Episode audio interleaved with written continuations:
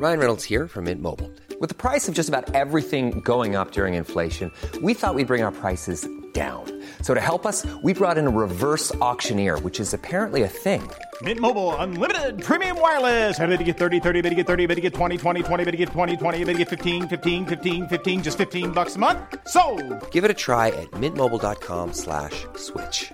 $45 upfront for three months plus taxes and fees. Promo for new customers for limited time. Unlimited more than 40 gigabytes per month. Slows. Full terms at mintmobile.com.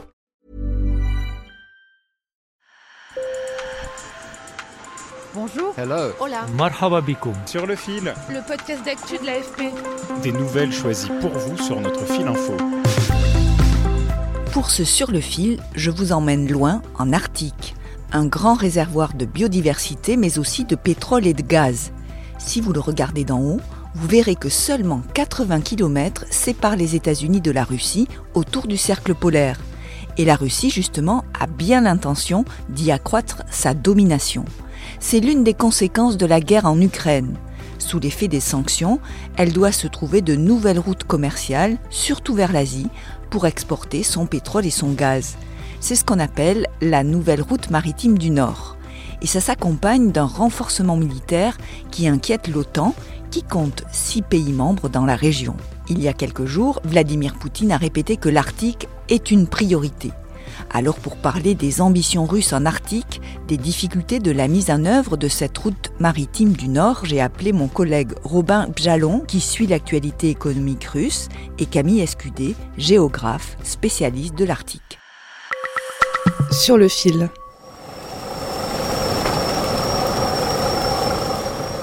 Nous sommes à Podolsk, au sud de Moscou, dans l'usine du géant russe de l'énergie atomique Rosatom. Ce qu'on entend, ce sont des ouvriers en train de souder au milieu d'énormes gerbes d'étincelles.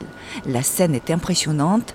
Ce 5 décembre, la presse a été conviée à la présentation du dernier né des réacteurs nucléaires. Il équipera le futur brise-glace russe à propulsion nucléaire dernière génération, Chukotka, et ouvrira des voies dans les eaux gelées. Vladislav Paikov, le directeur général adjoint de l'usine, vante les caractéristiques techniques de ce réacteur. Le réacteur nucléaire est devenu beaucoup plus léger, beaucoup plus compact, beaucoup plus puissant que des réacteurs similaires avant lui et qui sont utilisés dans la flotte de brise-glace. Plus de la moitié des côtes arctiques sont russes et la Russie, depuis l'époque soviétique, est le seul pays du monde à disposer d'une flotte de brise-glace à propulsion nucléaire. Aujourd'hui, ils sont devenus vitaux à l'économie du pays. Depuis que les sanctions économiques occidentales frappent la Russie en représailles de son invasion en Ukraine, le pays doit se tourner vers d'autres marchés, l'Asie notamment, grâce à la route maritime du Nord. Vladimir Poutine en est le grand promoteur, comme me l'a indiqué Robin Bjalon, mon collègue de Moscou. Cette euh, route qui passe in fine par euh, l'extrême orient russe, le détroit de Bering, à destination de l'Asie. C'est un projet faramineux parce que, pour vous donner une petite idée, l'été dernier, en 2022, quelques mois après le début de l'assaut russe en Ukraine, le gouvernement il a validé un plan d'environ 20 milliards d'euros d'ici à 2035 pour, euh, pour développer les infrastructures, euh, les ports. Pour donner un ordre d'idée, ça représenterait un septième du volume de marchandises actuellement qui transite via le canal de Suez.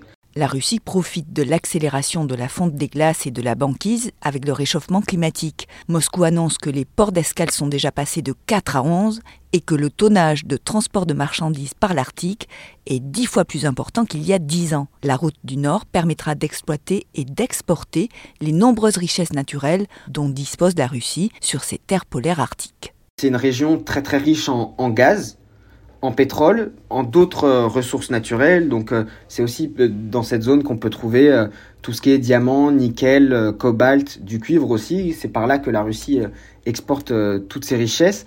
Pour donner un peu une idée, la région arctique russe, ça contribue en Russie à environ 10% du PIB national et la zone, elle représente 80% des réserves de gaz naturel du pays. Or, on sait que pour la Russie, le gaz, c'est très important euh, à exporter pour avoir des rentrées budgétaires suffisantes pour, euh, pour faire tourner l'économie du pays. C'est la raison pour laquelle la Russie entend bien profiter, exploiter ses, ses réserves pour développer son économie. Sur le papier, passer par le nord-est, le long des côtes russes pour faire du commerce avec son allié chinois ou le reste du monde, c'est une bonne idée. Cela permet d'économiser des kilomètres et donc du carburant.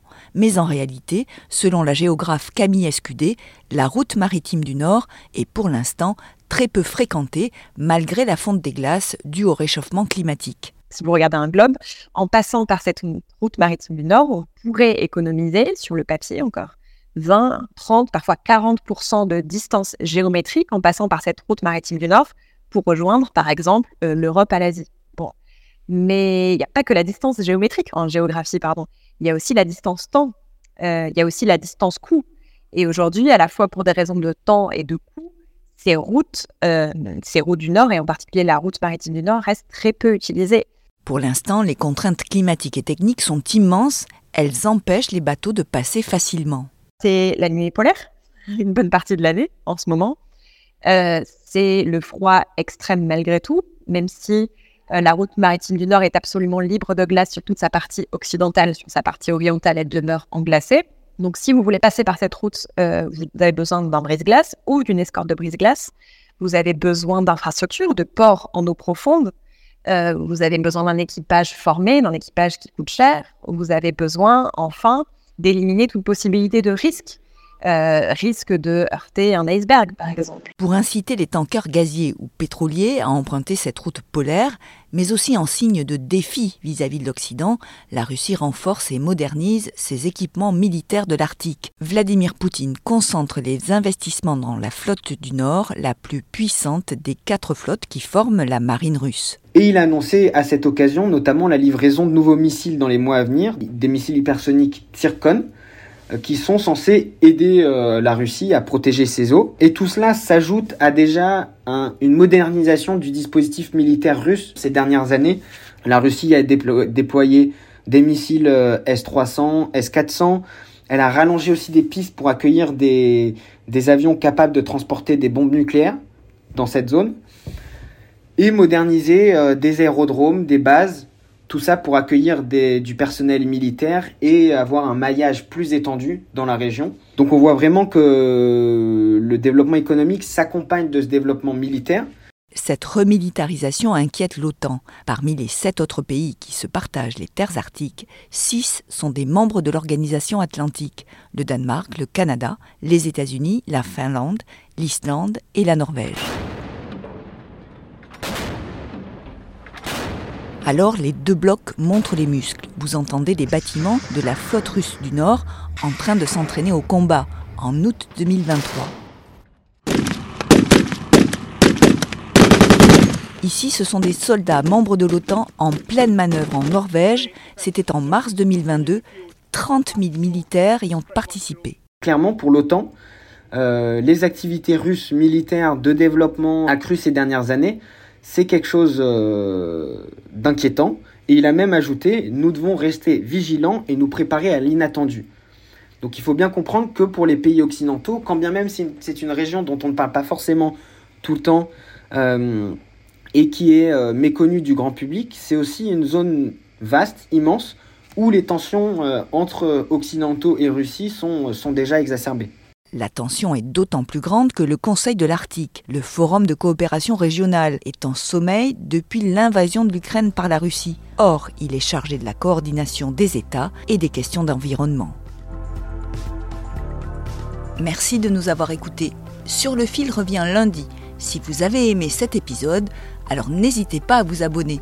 Je suis Emmanuel Bayon. À bientôt.